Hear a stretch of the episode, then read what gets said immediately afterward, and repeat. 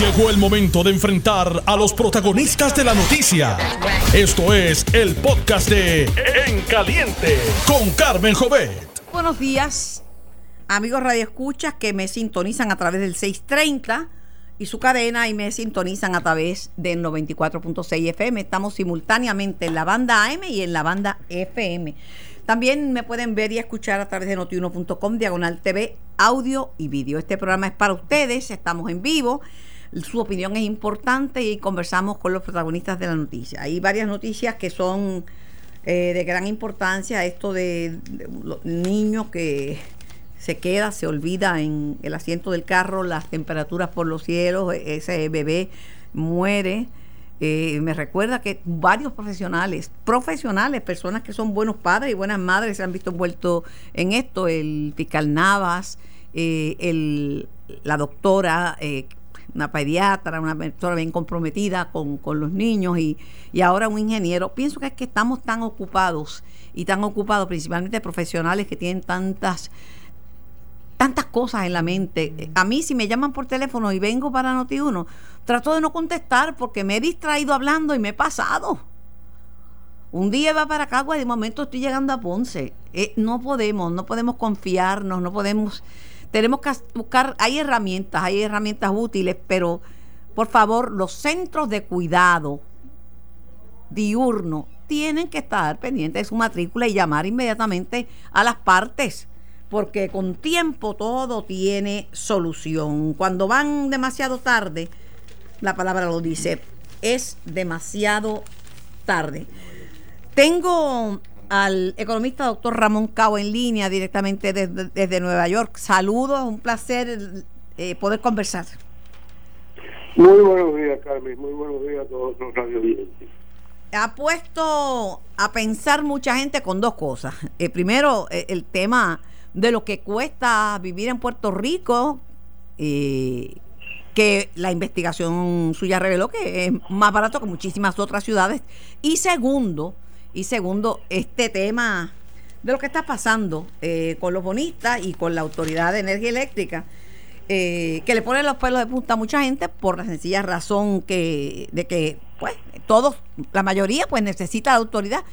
Yo me movía a la energía renovable y por lo menos sé que siempre voy a tener energía eléctrica. Nunca se me va a ir la luz porque la gente paga mucho y se le va la luz todos los días. Pero quisiera un, insumo de lo que es primera plana hoy y después vamos al segundo tema. Del pacto de la autoridad eh, que azotará el bolsillo de los boricuas y que ese acuerdo de, reestructuración con los bonistas va a encarecer el costo de vida de los puertorriqueños, que está alto, y va a dar un golpe severo al sector industrial.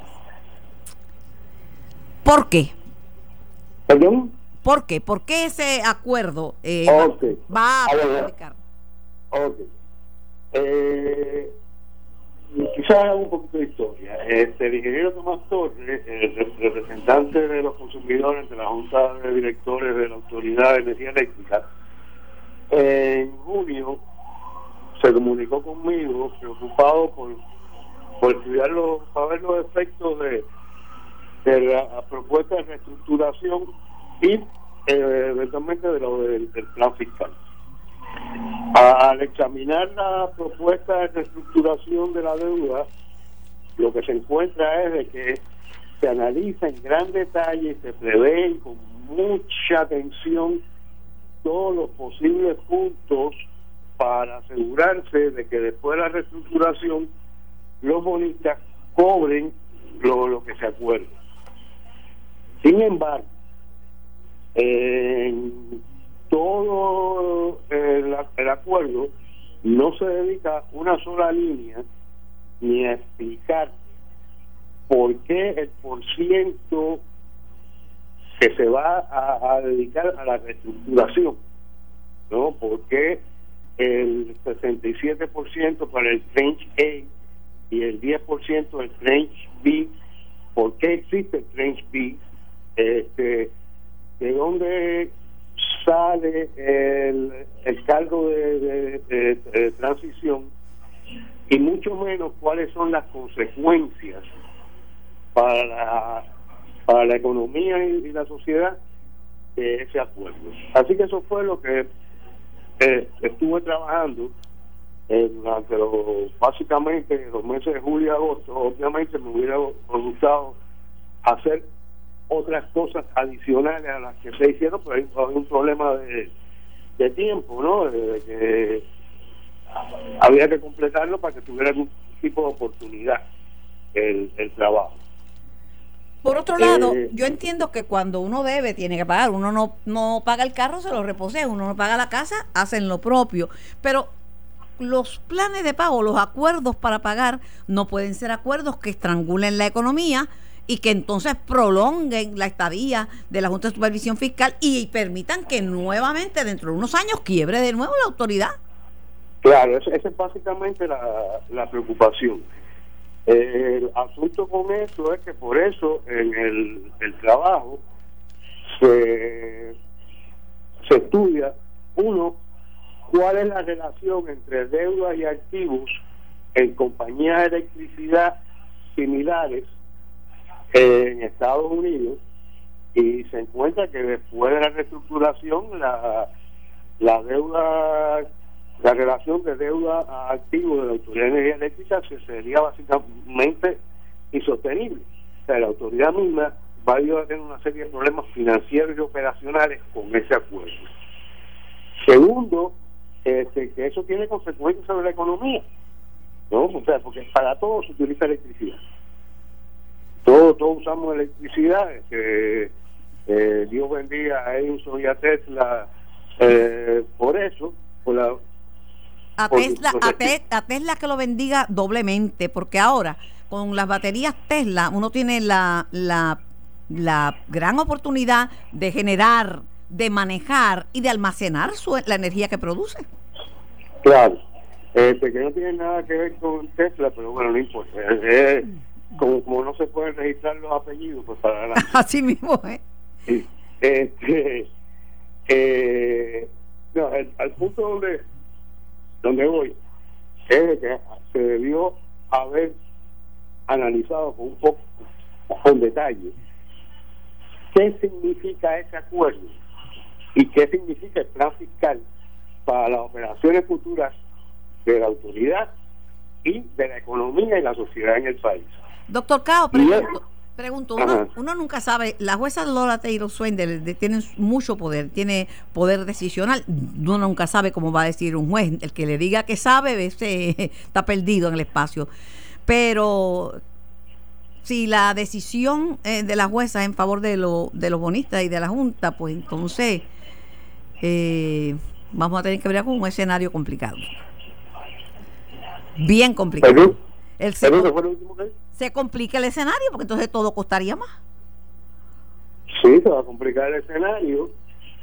Este, bueno, para, empezar, todo, todo el mundo terminaría pagando el, el cargo de transición, aún las personas, o aún las personas que generan su propia electricidad y están bajo un acuerdo de eh, medición neta con la autoridad aún para esas personas eh, que, son la mayoría de la gente que se ha que se ha eh, convertido a energía solar este, van a terminar pagando pagando el cargo de transición por toda la electricidad que utilicen independientemente pero, pero aún pagando aún pagando del el cargo de transición eh, la ventaja es innegable. Primero, porque es energía limpia. Segundo, porque uno no va a tener los apagones que tiene con la autoridad. Y tercero, porque va a ser mucho más bajo que lo que va a cobrar la autoridad.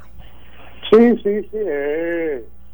este, cuatro centavos y pico es menos que eh, veintipico centavos. Así mismo es. Doctor, cuando regrese a Puerto Rico, necesito que hable con, que se ponga de acuerdo con Sammy para ver si discutimos a fondo el, el estudio que dice que es un 74% más barato vivir en la isla que en los Estados Unidos.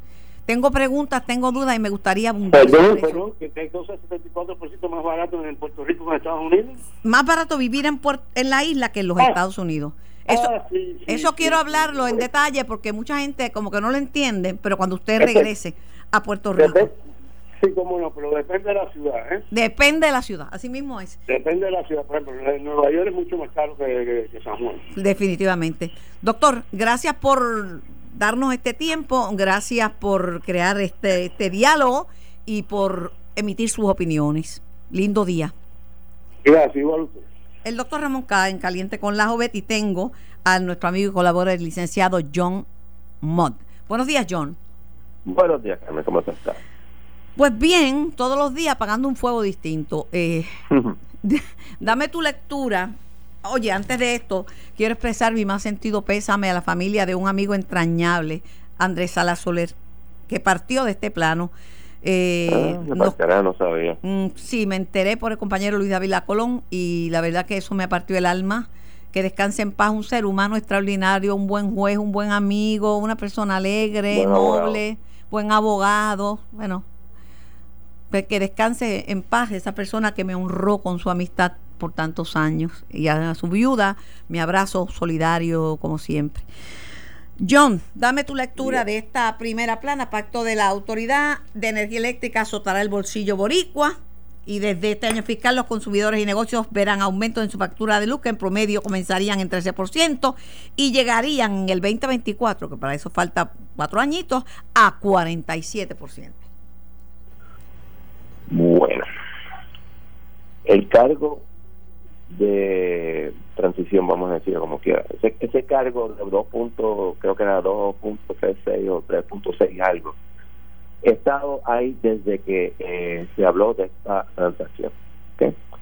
Es inevitable para tú pagar a los bonistas a más o menos, tú vas a tener que aumentar la tarifa. o sea, la tarifa no, porque técnicamente no es la tarifa, sino lo que tú, tú y yo pagamos, que es lo que nos interesa pues eso va, es inevitable. La única manera que no lo vas a hacer es si tú dejas de pagar la deuda. Y eso, como tú bien dices, no lo puedes hacer. La deuda se está reduciendo. El decir que eso sí, eso va a afectar, pero también tienes que considerar la otra parte. La generación y la distribución. La distribución se va a arrendar y la generación se va a vender. Los ahorros que deberán llevarse a cabo con esas dos deberán aminorar un tanto el aumento, pero de que va a haber un aumento, va a haber un aumento. El problema es que hemos tenido un monopolio desde el minuto 41 y ese monopolio ha sido sumamente eficiente y estamos pagando hoy todas las que debimos haber pagado hace 20, 30 años. Pero, eh, ¿qué, qué va a pasar? Yo te digo, no sé, porque hay muchas cosas que están en las manos en, en, la mente y en la capacidad, porque es jueza de quiebra, asignada para este caso, eh, de la jueza Laura Taylor Swain. Y yo no sé, yo no sé cómo, ¿quién, quién puede decirme lo que va a pasar? Hay que tener un poquito de cuidado, hay que ver cómo es que se maneja este tipo de cosas. Esto es una transacción.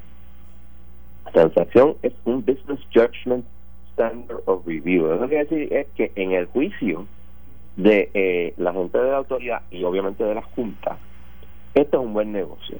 Eso no garantiza que sea un buen negocio, sino simplemente que dentro de todos los análisis que se han hecho, esto es un buen negocio. Bueno, eh, con toda probabilidad se va a aprobar. Después viene el plan de ajuste. Eso eso es lo que yo me temo, ¿verdad? No me gusta decir porque no, tú estás más, más metido que yo en esto y no me gusta firmar cosas categóricamente para luego no quedar mal, ¿verdad? Pero si las cosas, como dicen en Mayagüez, maduran como pintan, la impresión es de que esto se va a aprobar. Eh, y segundo, si las cosas maduran como pintan, la ley 29 que esquimía a los alcaldes del pago del pay as you go y del, del pago de, del, del verdad para, para los beneficios del plan de la reforma de salud vital, si maduran como pintan, parece que también se va a aprobar. La ley 29 no va, no va a aplicar. Se pone el sello y de hecho los inteligentes, los municipios inteligentes que hicieron su plan fiscal, que hicieron su plan fiscal a base de ambas alternativas, como sin la ley 29, fueron los inteligentes, porque tuvieron buen buen asesoramiento de sus contables. Ahora, eh, ¿qué va a pasar con los municipios? El futuro de los municipios es o una eh, eh, unificación de municipios o por lo menos una unificación consolidación es la palabra correcta, de servicios. de sus funciones, que no le va a gustar en nada a los alcaldes porque no van a poder tener su gente y decir, ah, esto es mío, no, esto es conglomerado. Y, y, y eliminar la duplicidad. Tantas guardias municipales para un municipio y para otro y para otro, tantos servicios este, dobles que podían consolidarse. el problema es cuando tú tienes caciques y van a tener que compartir las cosas que los hacen caciques, ¿quién va a mandar? Y eso es otro problema. Oh, y el poder político, que también ellos están presionando con el poder político que ejercen, definitivamente. Eh, porque la base del poder político empieza en, en, los alcaldes. Pero eh, con relación al, al, pacto de la Autoridad de Energía Eléctrica, aquí se perciben los bonistas como voraces, que lo que quieren es cobrar su chavo, de hecho tienen que cobrarlo, pero a base y a cambio de estrangular a Puerto Rico. Ok, número uno, ¿quién rayos y centella fue el que emitió esos bonos? Los políticos puertorriqueños. ¿Por qué los políticos puertorriqueños lo hicieron? Porque los eligieron para eso. Porque todos esos bonos era para ayudar a sus amiguitos del alma y poder poner su gente allí, uno, y dos, para no subir la tarifa muy mucho, porque entonces imagínate, la gente se molesta. Y no se logra reelección ni se logra permanecer mucho tiempo en el gobierno. Exacto. El problema es que nosotros como votantes no queremos aceptar y tenemos que esperar más si queremos ser eficientes, no podemos ser casi que políticos. Pero John, en, apoyo a nuestra gente, y perdona la interrupción, la gente no entiende esto de los bonos ni cómo se emiten y no entendía ese tema de la deuda esta constitucional, nada de eso. Eso es nuevo para, para mucha de la gente del país que todavía tampoco lo, lo entienden. Lo que entienden es, me voy a chavar, se va a quedar la Junta más tiempo, el costo de la vida va a aumentar y nos vamos a perjudicar, nos va, vamos a tardar en, porque vamos a tener más más tiempo en la junta porque tuvimos un gobierno y se pasaba peleando con la junta. Aparentemente la gobernadora ha cambiado esa política. Aparentemente porque todo, hasta que no vea el plan de ajuste y cómo reacciona ella al plan de ajuste del gobierno no sabremos. Bueno las contestaciones de ella al nuevo día en la primera entrevista a fondo que dio sobre esos temas fueron vagas. Un comité tal y ahora eh, se, ha, expresado en el sentido que ella es pensionada y va a, defender a su partido las pensiones, que son un punto álgido también. Bueno, ya hay un acuerdo en el comité de acreedores, de, perdón, en el comité de pensionados, hay un acuerdo bastante bueno para los pensionados, de un 8.5, eximir a los que ganan más de, dos, mil, hasta 2 mil dólares. Lo cual es un ¿Te refieres a lo que negoció el comité que tiene el poder para hacerlo, de que, en el que está presidiendo el juez Fabre? Exacto. El venir y decir que no, que no lo vamos a hacer, tiene un problema. Porque ese acuerdo tiene que ser en el plan de ajuste aceptado por los eh, por la clase de los retirados. El problema es que después que, uno, después que uno promete, si se retracta o no cumple, pues se acaba la luna de miel, ¿sabes? No espero todavía, porque si el, el, plan de ajuste no se aprueba, todo el mundo se olvida, la sección 930 de la ley de quiebra establece que si no se aprueba el plan de ajuste y no se puede aprobar, la quiebra se desestima. Ay, Dios mío. No, aquí no piensan en esos detalles. No, no. Cada vez que hablo contigo, pues me, me, sube un poco la presión, pero tengo que hablar contigo porque la, la verdad es la verdad y hay que enfrentarla. Hay que enfrentarla. Gracias, John. Lindo fin de semana. Gracias por siempre estar disponible para hablar de temas horribles.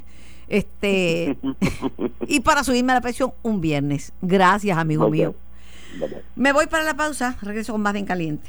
Estás escuchando el podcast de En Caliente con Carmen Jovet de Noti 1630. Retomo temas importantes, ya está en, en el estudio el representante Quiquito Meléndez sobre un tema que al que se le ha dado como a pie película, pero vamos a, ponerlo en su justa perspectiva, el tema de los cabilderos. Quiquito, buenos días. Buenos días a ti, Carmen, y a todos los que escuchan. Si me, si me permites, tengo en línea a doctora Dori González sobre este incidente tan trágico que vuelve a ocurrir en Puerto Rico de un niño, un infante que queda olvidado en, en el carro y con las temperaturas y lo que está pasando en, el mundo entero con, el calentamiento global, el, el, infante muere. Buenos días, doctora. Buenos días, Carmen. Un placer estar en el programa. Ay, Dios mío, yo mm, mm, es una tragedia. Y comentaba esta, comentaba esta mañana, le comentaba a Alejandro García Padilla y Miguel Romero, que curiosamente esto le ha pasado a profesionales y profesionales de excelencia y, buenos padres. a personas inteligentes. ¿Será que tenemos demasiadas cosas en la mente? Eso es parte. La segunda es que la persona usualmente que le ocurre no es la encargada de la rutina diaria de ese menor. Usualmente es alguien que en este día la persona que lo hace no lo pudo llevar y lo llevó le otro padre o madre eh, porque eso no encajaba en, en las tareas del diario vivir. Personas con mucho estrés, mucha responsabilidad, pensando más en lo que tiene que hacer que lo que está haciendo y como y tú dices, si te pones a estudiar el patrón, le ocurre más a padres que a madres, aunque le ha ocurrido a ambos. Así es. Porque la rutina aquí del cuidado de ese menor se delega usualmente a la madre. Pero o ha a habido, la familia materna. ha habido, Doris, una crítica al Departamento de la Familia por lo siguiente, porque se había implementado un protocolo para que los centros de cuidado diurno notificaran la ausencia inmediatamente o, o verificaran por qué ese menor no había llegado. Correcto. Eh, la- al menor no llegar, esa llamada debió haber entrado y alertar a la familia de que el menor no ha llegado y eso no se hizo. Entonces, hacer un protocolo, si no hay consecuencias para esos centros, Carmen, ¿qué hacemos? Si los centros se requeriría un personal en el departamento as- asignado para poder intervenir en este tipo de Como perito en corte, ahora te pregunto como perito en corte sobre estos temas relacionados con menores, ¿esos centros podrían ser eh, considerados incursos de maltrato institucional y, y cerrados? si hay un protocolo y hay una normativa que el departamento impone a estos centros para operar, por lo menos debe haber una investigación de ese centro con consecuencias de cerrarlo, pero a nivel de los tribunales aquí la responsabilidad es del padre o de la madre, que al momento de tener la responsabilidad de llevar al menor por las razones que fuera, pero aquí cada caso es individual y eso habría que analizarlo a, a través del Departamento de Justicia. y el Pero el tribunal, y el tribunal Doris, el tribunal ha sido compasivo con estos casos y le ha, tra- ha dado un trato de- deferente al que se le da a una persona acusada de, de- de- de un crimen. porque el tribunal entiende que no ha sido un caso intencional. También se, de alguna manera, entiende el dolor de ese padre, que como no lo hizo con intención, ya está purgando una pena fuerte porque es la pérdida de un hijo. Yo creo que esos son elementos humanos que están mediando en la acción del tribunal. ¿Qué, recomiendas a la luz de tu, de tu experiencia bregando con menores, a la luz de tu experiencia como mamá trabajadora y a la luz de tu experiencia como abuela cuidadora? ¿Qué tú este, re- eh, re- recomiendas, Doris?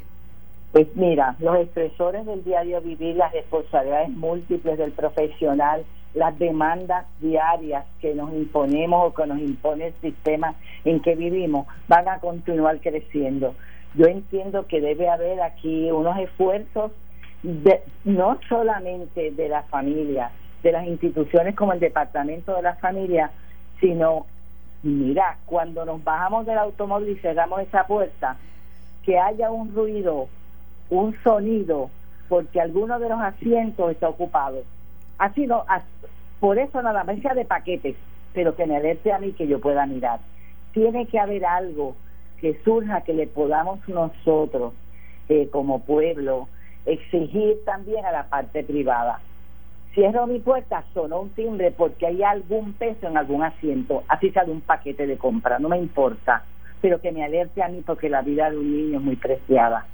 Unido a todas las otras medidas que ya tenemos que viste, que en este momento no funcionaron. Y esto va a volver a pasar, Carmen, desgraciadamente. Bueno, yo pensé que la cartera, le dije a Alejandro García Padilla, no, eso yo dejaría la cartera, pero de momento me di cuenta que yo he llegado aquí sin la cartera y he tenido que llamar a casa para que me traigan la cartera, porque la distracción por una preocupación de un programa o de lo que sea, saca uno de concentración, Doris. Y, y a veces sales para un sitio y te ves que estás guiando para otro. Así, más mil Es veces. otra Mil realidad veces. porque estás pensando en lo próximo. Así y mismo es. esa tensión del diario vivir en el Puerto Rico que vivimos, circunstancias de naturaleza, sociales, económicas, de las que sean, tienen una sociedad bastante estrésica. Tenemos que colaborar con la familia. Gracias, eh, doctora Doris González, amiga de tantos años, persona que ha escrito libros y tesis sobre, sobre menores y el, el mejor bienestar de los menores. Gracias por sabios consejos y gracias por colaborar conmigo siempre. Gracias a ti, Carmen. Que tengas buen día. Igualmente, la doctora Dori González. Ay, Quiquito. Carmen, sobre ese particular me gustaría añadir que lo triste caso es que todavía las compañías que fabrican los automóviles, los carros, ¿verdad? Están trabajando estos sistemas para alertarle los dispositivos. al- exacto pero eh, eh, hay hay un ha habido un- una lentitud verdad de parte de las manufactureras estas de, de- de automóviles. Este la tecnología existe pero se, se presume que eso va, va a ser ya estándar en todos los vehículos en algún momento en el 2026 eh, y estamos hablando que todavía faltan unos cuantos años para llegar a eso. Así que yo creo que eso hay que buscar la forma de darle, de darle este velocidad, ¿verdad? De alguna forma, para que este evitemos tragedias. O sea, el- Recuerdo es una cosa. el caso de- del fiscal Nava. el fiscal. que recuerdo su, ese caso. que su papá, este, que, que era su tío en realidad, pero era Sí, su, sí. su papá, eh, una figura prominente en el Partido Nuevo Progresista y fue una cosa tan triste, tan terrible y tan devastadora Después para de ese todos. caso han habido, wow, Varios. varios casos ya. doctora. Sí, doctora. Y, y ahora este, este De ahí la tragedia, la tragedia es doble, ¿verdad? Porque tienes el, el- el asunto familiar, la pérdida de ese menor, el sentimiento de culpa, más el procesamiento que te, Chacho. que te, enfrentas en el Estado. Ay, señor. Eso, eso es, Eso digo, es terrible. es una cosa que... que- La pérdida, de-. La, la pérdida del padre y la madre nos convierte en, en huérfanos. La pérdida de- de- del esposo o la esposa en viudos o viudas. Pero la pérdida de un hijo no tiene nombre. No tiene nombre, no tiene palabra y, y uno no está, el- ahora digo yo, el, el- el ser humano no está diseñado para perder un hijo, un padre no está diseñado para No es eso. la naturaleza. No, no, no, no. No, esto es terrible. Y eso no hay forma de, de, de de- mira, me, me dicen la gente que han vivido esto, ¿verdad? Y, mis papás los han, vivi- lo han vivido cuando mi hermana pues, falleció por cáncer, ¿verdad? Este, eso, eso es un dolor que, que no se resuelve, simplemente se aprende a tolerar. Y tú pues Se lo tienes él. ahí, vives con ese Se dolor con todo él. el tiempo. Bueno, mucha fortaleza para esa familia, mucha conciencia para todos los padres y las madres y ponernos súper este, organizados con las rutinas de nuestros niños y, y sobre todo, qué bueno que la compañía para la cual trabaja como contratista le está dando apoyo emocional porque lo necesita. Ah, wow. Está Claro recibiendo servicios médicos y la madre es enfermera, una profesional de la salud, imagínate tú. Ay, santo Padre Santo. Hay mucha paz para esta familia, hay mucho consuelo. Bueno, vamos a hablar del tema que nos ocupa y es un tema al que tú le has dado como apellido de película, los cabilderos. Eh, cabildear no es una mala palabra. Cabildear es un- una acción, un trabajo, una función que se realiza desde tiempos de María Castaña. En inglés le dice lobby, porque esperaban en el lobby, en lo que le daban acceso a la oficina, tú sabes. Y ha servido para adelantar cau- causas. Por ejemplo, de una manera informal, yo he cabildeado en favor de la mujer. Cada vez que tengo aquí un legislativo, mira, vamos a, esto hay que hacerlo, no es cuestión de tener una ley, es cuestión de darle validez a la ley, pero claro, hay personas que que ese es su trabajo, su principal Viven de trabajo. eso, Viven de, viven eso, de eso. viven de eso. Y es perfectamente legal. Es O sea, no hay- no hay ningún perfectamente legal. Eh, pero hoy el periódico dice en primera plana que múltiples intentos por regular esta ley, esta práctica, tanto en la rama legislativa como en la ejecutiva, se han quedado en veremos. O sea, en nada.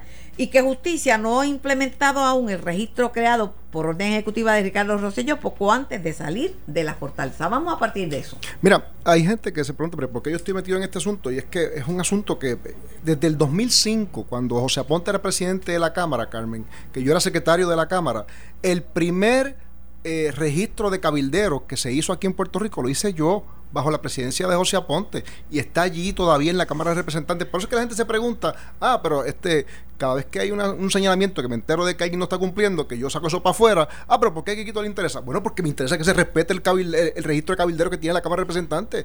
Después de ahí pasó al Senado, el Senado lo hizo también. Este, lo importante aquí, Carmen, es que me parece que es, eh, es importante que la gente sepa quién va a las oficinas de los legisladores a adelantar o a buscar la forma de detener de determinada legislación, porque por ejemplo, en los Estados Unidos y, en, particularmente en el Congreso, Carmen, cuando tú vas a cabildear, eh, tú, tú eres un cabildero profesional, ¿verdad? Te dedicas a eso, tienes tus clientes, tú tienes que informarle al, al Congreso, ok, voy a, estoy registrado y estos son mis clientes, ABC, los que, los que sean.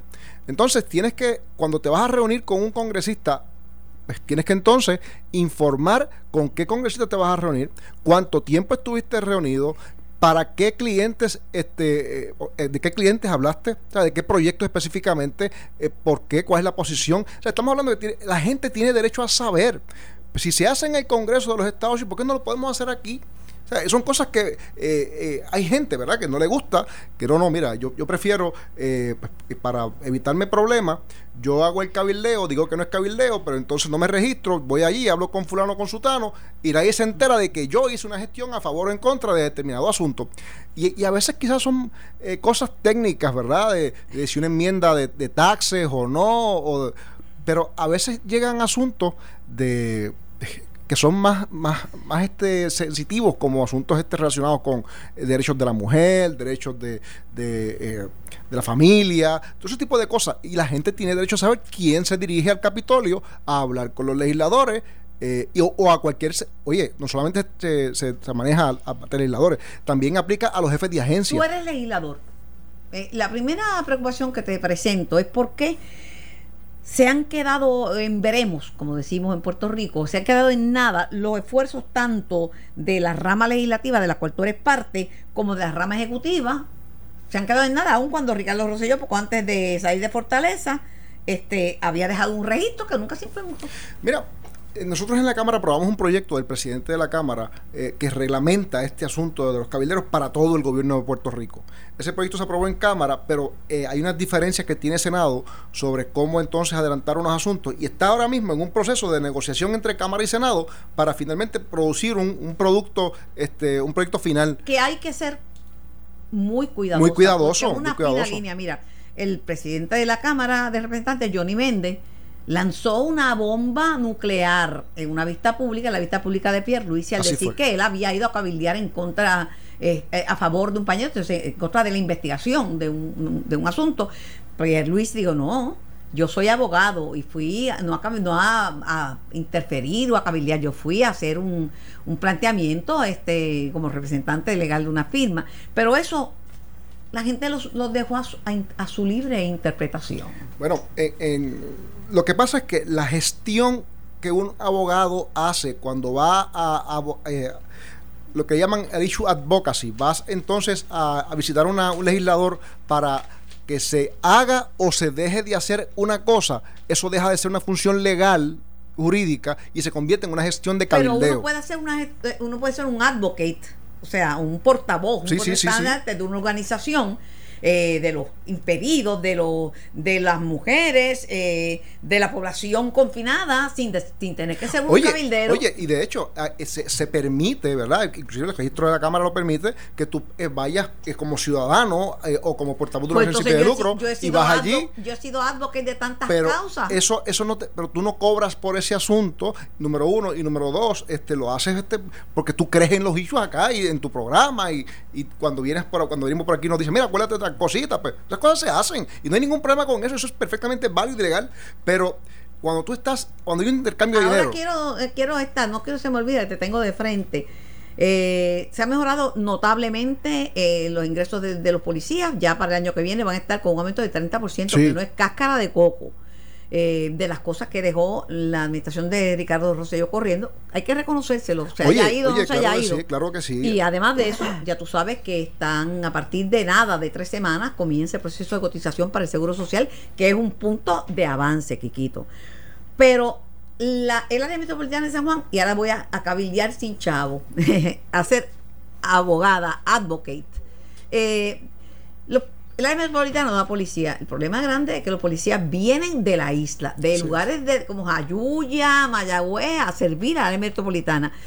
Yo creo que le dieron, me dieron una agüitatilla porque le dieron 30 dólares al año para peaje, pero yo creo que debían ser exentos de pagar los peajes como otras jurisdicciones los policías. Hay, hay eh, de hecho, de hecho se, ha hablado varias veces sobre ese asunto. Eso es una discusión que hay que tener con la Junta, porque sí hay disposición en la Asamblea Legislativa y los compañeros de darle esa exención a los policías. Pero, pero, hasta ahora. Pero la Junta ha sido más llevadera con, la con los asuntos de la policía y ha permitido. El, es más, le van a incluir en la cotización de su social el pago de horas extras y de, las cosas adicionales. Bueno, no solamente eso, sí, yo, yo aprobé legislación. De hecho, el gobernador eh, Rosselló me firmó antes de irse un proyecto que, que libera, la, eh, o sea, que exime de contribuciones el pago de los sueldos a aquellos que estaban atrasados, que no se le pagaron a la policía a tiempo. Pues ese dinero se supone que ahora lo cobren sin contribuciones y los que ya lo cobraron lo puedan reclamar con una deducción en la próxima. con esto y se convierte en realidad. pero eso lo vamos a trabajar, seguro. Eso, eso hay ambiente para eso. En la, la lista de personas preferidas. Si no.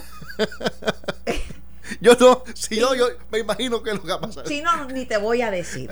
Pero te voy a decir cosas que uno por las cuales uno cabildea porque uno cree que son justas. Sí, este, sí, Sin estar, sin uno ser abogado, favorecía el pleito Morales Feliciano porque los presos no pueden a, a, pan y agua y con una bola amarrada al, al, pie y así por el estilo. Hay unos derechos humanos que tienen que cumplirse, no importa que esté bajo custodia del Estado. Dice Miguel Laureano, ¿verdad? Que es senador y tiene cosas ante su consideración. Dice, a mí ninguno de ellos, cabildero, me va a decir lo que yo tengo que hacer. Yo voy a velar por la seguridad del pueblo y es lo que estamos haciendo. Pero cabildear no es decirle a la gente que a, un, a un legislador lo que tiene que hacer. Cabildear es como esto. Claro, esto yo te lo digo a ti en broma y te lo digo públicamente. Es sugerirte, es dejarte saber, mira, me parece esto una cosa buena. Eh, te lo digo desde el fondo de mi corazón. Lo, que pasa, lo que pasa, Carmen, es que cuando uno lleva un tiempito allí en la Asamblea Legislativa, sabe que el cabildeo es como tú mencionas, ¿verdad? Como tú describes. Pero el problema es que dentro de las personas que hacen ese ejercicio, hay, o, o de hecho, o de los que normalmente se hacen pasar como cabilderos, pero de momento, tú sabes, o no soy cabildero, pero soy cabildero, sí vienen a apretar. Y sí vienen a tratar de forzar situaciones. Y vienen a tratar de. Se ponen guapos y, todas esas cosas. En Estados Unidos es peor. Se ponen difíciles. En Estados Unidos, el National Rifle Association, este. Oye, esa es la, la organización de cabildeo más poderosa de todos los Estados Unidos. Esa, y ni las matanzas de gente que de, de, white militia y de gente de francotiradores, snappers, eso que se paran, han logrado dominar el. No, no. Una vez tenían como portavoz a Charlton Heston, que era una figura número uno en, la, en el cine. No, sé, sí, tú sabes, esto es un tema bien delicado. Ahora, si hay voluntad en Cámara y Senado. Pero, pero la diferencia es que, particularmente allá en Washington, todo el mundo sabe y reconoce la, la, fuerza de, el, el, NRA, ¿por qué? National Rifle Association, porque hay los informes. En Puerto Rico no se sabe exactamente quién es el que más hace ese trabajo. Es importante que la gente en Puerto Rico tenga ese derecho. Yo, yo no veo eso malo.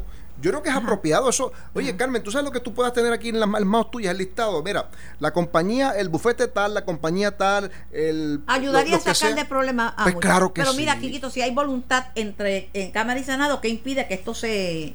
Yo creo que se va a aprobar, yo creo que, yo creo que hay terreno común y están en una negociación, Cámara y Senado, sobre cuál va a ser el contenido del producto final, pero lo importante es que eh, tengamos un producto que, que sea justo, y que mira, no, no es cuestión de penalizar a nadie, es cuestión de que una vez eh, existe un registro, hay unas consecuencias cuando tú no cuando tú no tienes un último, este, un último punto que quería traerte y tiene que ver con Manny con Manny Ortiz. Eh, están investigando eh, la oficina de asuntos contributivos de Maryland está investigando a Manny Ortiz Dicen cabildero de Rosselló, pero cabildió también para administraciones eh, populares, tengo entendido, que ha hecho otros trabajos de cabildado. Entiendo que ha hecho algo de eso. Y, y, y es una persona, pero él, tengo entendido también que él cumplió con la ley porque aquí la gente dice ley 2022, pero ley 20 es ley 20. Ley 20, y ley 22 es, otra cosa, Pero dicen ley 2022. Lo que pasa es que al final el producto es similar, porque tienes ambas, ambas leyes te conceden una exención, una, una reducción de contribuciones para que pagues solamente hasta el 4%. En el caso de la ley 20, que es la ley que eh, se la, aplicó al señor Ortiz, al licenciado Ortiz, eh, él tendría que desde Puerto Rico exportar servicios hacia los estados. El problema es que esa, esa misma ley pide una operación eh, bona fide de negocios en Puerto Rico, cosa que el señor Ortiz, el licenciado Ortiz no tiene. Entonces, él, eh, él alega que cumple, pero la realidad del caso es cuando tú miras lo, lo eh, la operación no existe y hay una un cuestionamiento válido de que si en efecto él cumple o no con esa ley. Mi, mi percepción hasta el momento es que no cumple con esa ley. ¿Hay algo personal entre ustedes? No, definitivamente no. Lo que pasa es que hay un producto bueno que Puerto Rico está ofreciendo, que es la ley 20 y la ley 22, que son productos que eh, se, eh, están, están dándole resultados positivos a Puerto Rico. Pero cuando se usan mal, entonces eso levantó banderas en el IRS y podríamos perder un producto bueno de desarrollo económico por el mal uso. Pero igualmente cuando se lo, dan ese producto, a mí no me gusta, ¿verdad, Bad Bunny? Yo, ese no es mi género, yo soy del tiro de los panchos para acá, pero si él era podía ser beneficiario para un decreto, pues mira que se lo dé. Pues claro que sí. No puede ser que porque Manny, haya sido asesor de Manny Ortiz de, de Rosselló y esté caliente. No, no, pero, pero en el caso de estos artistas reggaetoneros, ¿verdad? Ellos desde Puerto Rico producen un producto que sale hacia afuera, que es la, la música. Pues por lo tanto podría, ese, eso, hay una operación buena pero si Manny tiene oficinas en Puerto Rico. Pero es que no las tiene. Ah, bueno, yo no sé. Ese, es el problema. No tiene una oficina en Puerto Rico. Eh, si estuviera, pues no estaríamos hablando de esto, de verdad. Y ese son cosas que yo sé que eh, crean una, una, unos problemitas, ¿verdad? Parece que uno está tirando a la gente del partido. Mira, lo importante es que yo he sido bien fuerte, y tú lo sabes, que mi récord ha sido criticar fuerte y fiscalizar al Partido Popular. Pero yo no puedo permitir que en el PNP caigamos en lo mismo. La vara para el PNP siempre tiene que ser más corta porque tenemos que dar el ejemplo. Y lo hemos hecho. Y esta administración en momentos difíciles ha crecido, este, el, PNP. Así que yo creo que es importante que la gente entienda que esto no son luchas internas ni cosas que se parezcan. Estos son, mira, lo que está mal, está mal, no importa que lo haga un PNP un popular y lo que está bien también. Y una cosa que tengo que decir, gracias Kikito, esto aparte, esto es de mío que cuando uno va a criticar a otro, uno tiene que tratar de no hacer lo mismo. Si uno va a criticar a Roselló por el chat que se burlaba por los gordos, uno no puede ser uno de los directivos de la marcha para criticar a otro ser humano. O sea, te, te excusaron y me alegro que se hayan excusado, pero no veas la paja en el ojo ajeno y te tengas tú una viga en el tuyo. Ahí lo dejo. Estás escuchando el podcast de En Caliente con Carmen Jovet de Noti 1630. Gracias a Dios que es viernes de reunión con amigos y familiares, viernes de recreación, de renovación, viernes de reflexión, poner en perspectiva lo que ha sido la semana, ¿verdad? Para que, para que no repitamos los mismos errores. Mañana celebra su cumpleaños mi hijo Pedro, una persona fabulosa, un hombre extraordinario, que llegó un 7 de septiembre a mi vida, a la vida de una jovencita y le cambió la vida a esa jovencita. Sus hermanos y, su papá y yo, pues estamos sumamente orgullosos de él como sus compañeros de trabajo en la industria de las comunicaciones. Así que felicidades a Pedro. Se ve bien, está jovencito y guapísimo. Dicen que es la misma cara de la madre, pero bueno. Saludos al amigo eh, muy estimado, muy querido, doctor Carlos Mellado, con quien hemos dado unas cuantas luchas en favor de de nuestros hermanos. Buenos días, doctor Mellado. Buenos días, Carmen, y buenos días a todas las personas que nos escuchan. Y felicidades a Pedro, que amigo Pedro, buena gente ese muchacho. Loco contigo. Sí, este. sí, es mi pana. Este, Carlos, yo digo, no me vuelvo a meter en una en un asunto de recaudación de fondos y de obras de No vuelvo, ya me tienen sentencia en mi casa, no vuelva, porque en algunos lugares me han ido a matar para quitarme lo que llevo. En otros lugares la gente pasa 20 veces de la misma familia para pues para tener más y le quita la oportunidad a otro. Pero uno se envuelve. Mi experiencia en Haití fue tremenda, pero después descubro que la propia Organización de Naciones Unidas, eh, soldados, llevaron cólera, violaron niñas, y yo digo, Dios mío, pero entonces, ¿qué es lo que yo, uno va a hacer? De las primeras organizaciones que se activó, pues Haití se pone de pie. Yo digo, este no aprende. Sí, es que uno se mete en... Bueno, pero... Se aburre, no se aburre. No, pero lo importante es que muchas organizaciones de Puerto Rico han dicho presente en el caso de las Bahamas. este es el país más noble y generoso del mundo. Eso, está brutal. Ah, ah, está la alianza de la, alianza de las fundaciones, que son 50 fundaciones. Tuvimos una reunión el lunes en la Fundación del Banco Popular. Este, estuvimos allí, ahí está el doctor Arbelo con el grupo Amar. Hay, pero un sinnúmero de organizaciones y todas en común tenemos que, que tenemos misiones en Haití. Y hemos decidido pues aliarnos entre todas para no duplicar el esfuerzo, ¿verdad? Porque unos llevan filtro, el otro lleva esto. La Cámara y el Senado tienen un proyecto La Cámara y el Senado también eh, están ayudando, de hecho, ellos tienen allí como un, servicarro, centro de acopio, donde no te tienes que bajarle el carro. Y han dicho pues que todos los medicamentos que reciban eh, van a dárselo a nuestra fundación Haití se pone de pie y por consiguiente yo se lo daré a la fundación también, lo que, ¿verdad? Amar.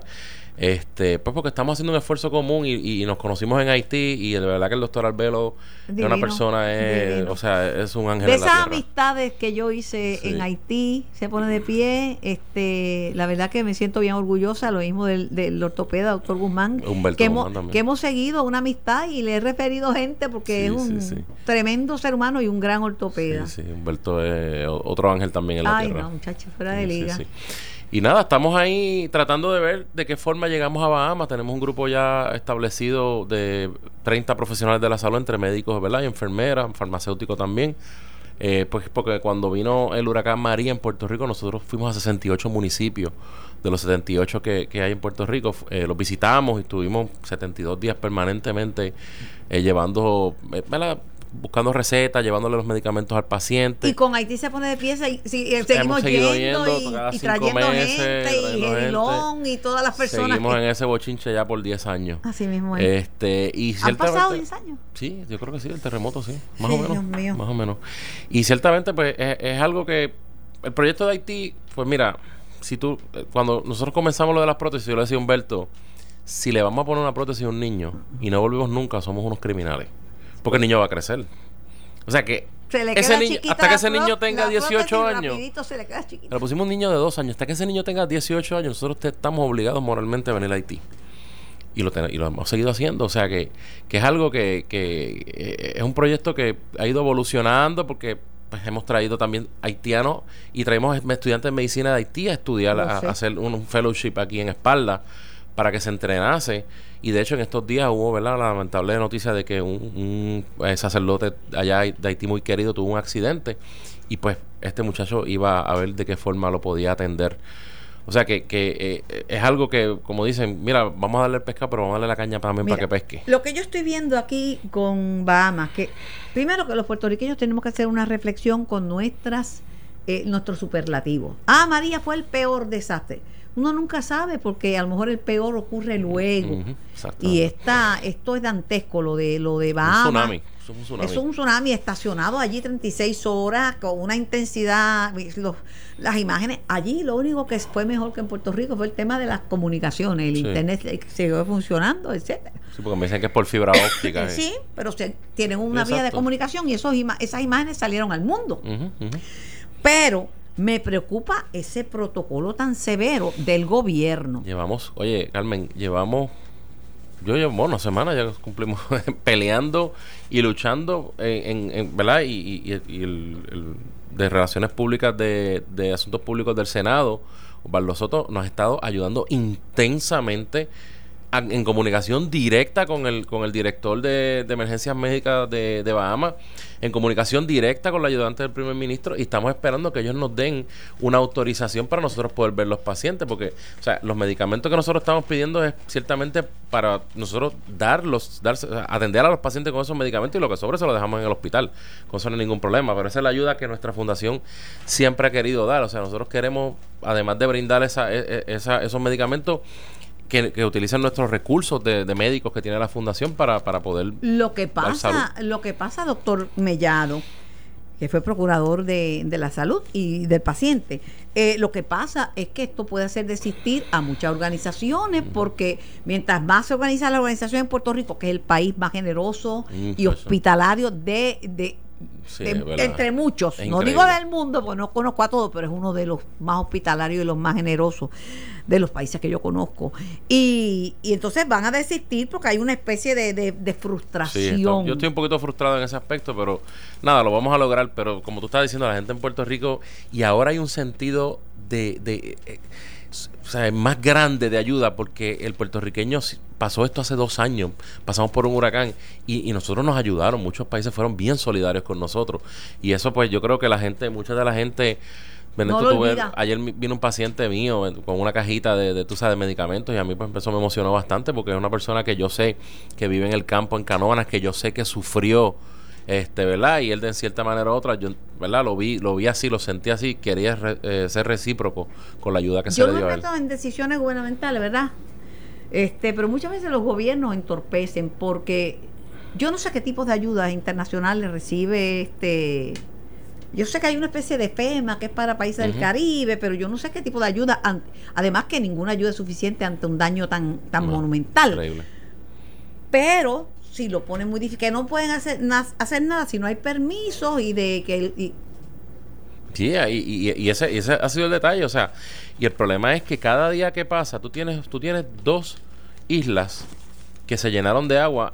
hay una que está un 60% lleno de agua. La cantidad de animalitos muertos. Ay, Dios mío. Ahí no hay alcantarillado. Ya sea que eso se tiene que haber desbordado. La cantidad de gente muerta, lamentablemente. La cantidad de personas que pueden estar atrapadas, que sus medicamentos se les tienen que haber mojado que tienen que tener condiciones, que son asmáticos, que son este, hipertensos, que son diabéticos. Ahora mismo de camino me llamó un, nefrólogo diciéndome, mira, averiguate a los pacientes de diálisis, porque tiene que haber pacientes de diálisis. Tiene que haber. O sea que es una complicación tan y tan increíble que todos los días es exponencial. Mira lo que, mira lo que vivimos en Puerto Rico, que pensaban que eran primero seis muertes, porque las piensan las muertes ocasionadas directamente porque el huracán, el viento se lo llevó, o un río creció y lo arrastró, o le cayó algo encima. Son daños colaterales pero que pasaron los 3.500, sabrá Dios y más. Ahora dicen que ha habido, primero decía que un muerto, después dicen que 5, ahora dicen que 20. ¿Tú crees que hay 20 muertos en Bahamas, Carlos? No, no, es que mira, mira, mira lo que pasaba en Puerto Rico, por ejemplo. Yo, yo me acuerdo siempre, y voy a decir, el barrio Alonso Arribas en Utuado. Cuando yo llegué allí, ahí habían pacientes con diabetes, sin insulina. Ahí habían pacientes con un, había un brote de conjuntivitis y no tenían acceso alguno porque la carretera estaba bloqueada. Me pasó también el barrio San Lorenzo de Morovis, que yo fui en dos ocasiones en helicóptero, los dos fui en helicóptero. Gracias a la Guardia Nacional, a la Policía de Puerto Rico que me ayudó. En aquel entonces había una niña de 15 años que no tenía su, insulina para su bomba de insulina, tenía 500 y pico de azúcar. Pues esos pacientes, en la medida en que no tengan acceso a sus medicamentos y a salud, se van a complicar y el daño colateral, pues obviamente, si hubiera habido una carretera, la señora llegaba al hospital. Pero, si no hay la carretera, pues y le pasa algo, un daño colateral. Yo no, tú que has tenido comunicación, estoy hablando con el doctor Carlos Mellado, ex procurador de la salud y del paciente, y uno de los fundadores de Haití, se pone de pie, una organización que yo he respaldado, que quiero y que hizo una labor y sigue haciendo una labor fabulosa en Haití. Eh, un, la preocupación, ¿cuánto es el número de muertos? Tú hablas con gente de los que, estaban allá, no pueden ser 20. Yo he hablado con unas personas y me dice que hasta ahora llevan 200 muertos. Hasta ahora. Pero hoy leí una cifra por un lugar que hay 2.000 desaparecidos. O sea, eh, y en la medida en que no sean efectivos, dejándose ayudar. O sea, el, el, el equipo de nosotros, modestia aparte, o sea, nosotros tenemos un equipo de médicos que estuvieron en Haití en el terremoto, que siguen yendo a Haití en el terremoto, que yo, por ejemplo, personalmente cuando Irma, yo estuve en San Tomás y ayudé en San Tomás. Que cuando María fuimos a 68 municipios. O sea que creo que sabemos un poquito de, eso. De una vez que estábamos peleados por eh, algo de la logística, porque esto es difícil. Me mandaste una foto de tuya con la nena. Sí, sí, sí. Esa foto a mí me cambió la vida y todavía la, tengo y la atesoro. la nenita tan contenta con su prótesis. Sí, sí, sí, sí. Eh, eh, oye, y, y ahora en este último viaje que fuimos, nos llevamos al doctor eh, Christian Foyt, que él es cirujano de mano, y había una niña que tenía una lesión, ella no podía extender su mano y él la operó. Y esa niña puede mover su manita normalmente. O sea, que son cosas que, oye, pequeñas cosas que aquí en Puerto Rico tenemos la dicha, gracias a Dios, que podemos ir a un hospital, tenemos la dicha de tener que aquí, ¿verdad? Hay personas que no tienen plan médico, pero hay acceso, puede haber acceso en centro médico. Una reforma de salud con sus luces y sus sombras exacto, le cubre, le cubre pero allá en Haití es imposible. La gente no tiene acceso a ningún servicio de salud, a cero. Mira, eh, eh, Carlos, ¿cuáles son los impedimentos que pone o los requisitos o los reglamentos que impone el gobierno de, de, Bahamas pues para llevar ayuda? Ahora mismo hay dos, hay dos situaciones. La, primera situación es que nos están requiriendo, ya le enviamos nuestra perfil de la fundación, los médicos que somos, ¿verdad? Que, las especialidades que cada uno tiene. Y ellos entonces están esperando que el ministro de salud nos dé un release para entonces nosotros poder ir allá y trabajar como médicos. Una vez yo tenga eso, pues entonces coordino el vuelo sea, que, que tengo las dos cosas ahí esperando. Pero a otras organizaciones de, de, bienes Y, y de servicio le están diciendo de un permiso, otros permisos y otros Unos permisos para aterrizar también, porque hay una cosa que se llama un tango number, que es, es una autorización que se da cuando hay una situación de emergencia, restringen los aeropuertos. Y ellos te dan un número basado en la, en, en la tablilla del avión, ese es el avión que van a dejar aterrizar y tiene en que ser... Haití. Nos pasó en Haití. Nos pasó en Haití con el Entonces, pues, aterrizaje. hasta que yo no tenga eso, o sea, e- es una situación de que, ok, pues vamos, a- tengo el avión, sí, ok, pues entonces ¿quién va? Sí, pero usted tiene permiso para ir para ver pacientes aquí, no, ah, pues usted no puede aterrizar. O sea, es una cosa bien, bien loca.